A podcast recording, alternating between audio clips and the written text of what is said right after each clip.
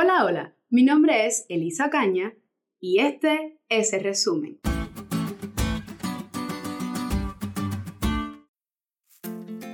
Estoy muy contenta porque por fin llegó el sábado y podemos entrar en estrecha comunión con nuestro Creador y Salvador, sin tener que preocuparnos por los problemas del día a día, la escuela, el trabajo.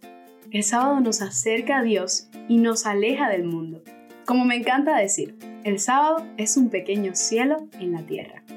Pero bueno, ahora sí, sin más preámbulo, pasemos al estudio de la lección.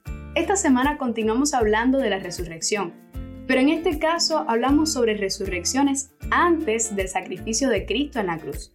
La resurrección de Moisés, también la de los hijos de la viuda de Sarepta y la mujer sunamita, otras realizadas por el mismo Jesús que resucitó al hijo de la viuda de Naín, a la hija de Jairo, a Lázaro, y con estos ejemplos pasamos al punto número uno del resumen de esta semana. Jesús es la vida. Él mismo lo dice en Juan 11:25. Yo soy la resurrección y la vida. Todos los seres creados viven por la voluntad y el poder de Dios. Somos provistos con la vida que procede de la fuente de toda la vida. En el principio Dios creó la vida con su palabra. Su palabra puede, por tanto, recrear la vida, como en los ejemplos antes mencionados.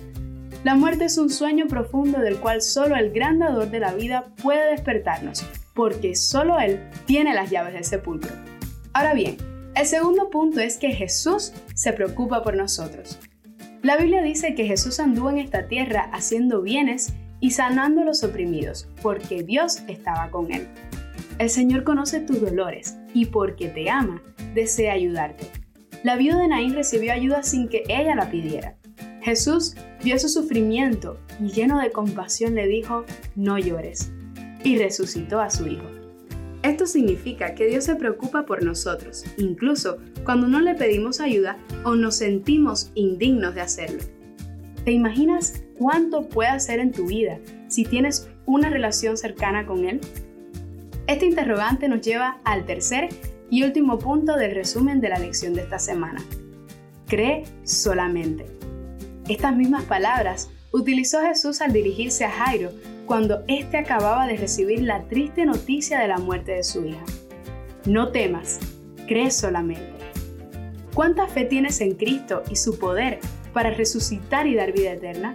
Moisés creyó en el Señor y aunque murió sin entrar a la Canaán terrenal, Dios lo levantó de entre los muertos y lo llevó con él a un lugar infinitamente mejor, la Canaán celestial.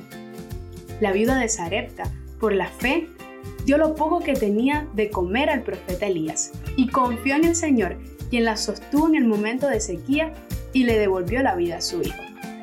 La tsunamita depositó su fe en Dios y presenció el milagro de la resurrección de su único hijo.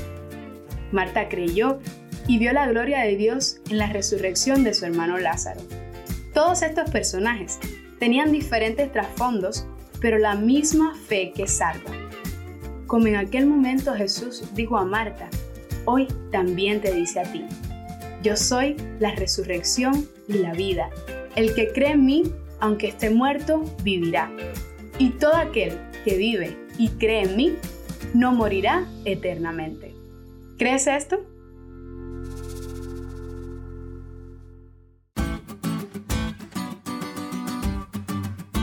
¿Te diste cuenta de lo cool que estuvo la lección? No olvides de estudiarla y compartir este podcast con todos tus amigos. Es todo por hoy, pero mañana tendremos otra oportunidad de estudiar juntos.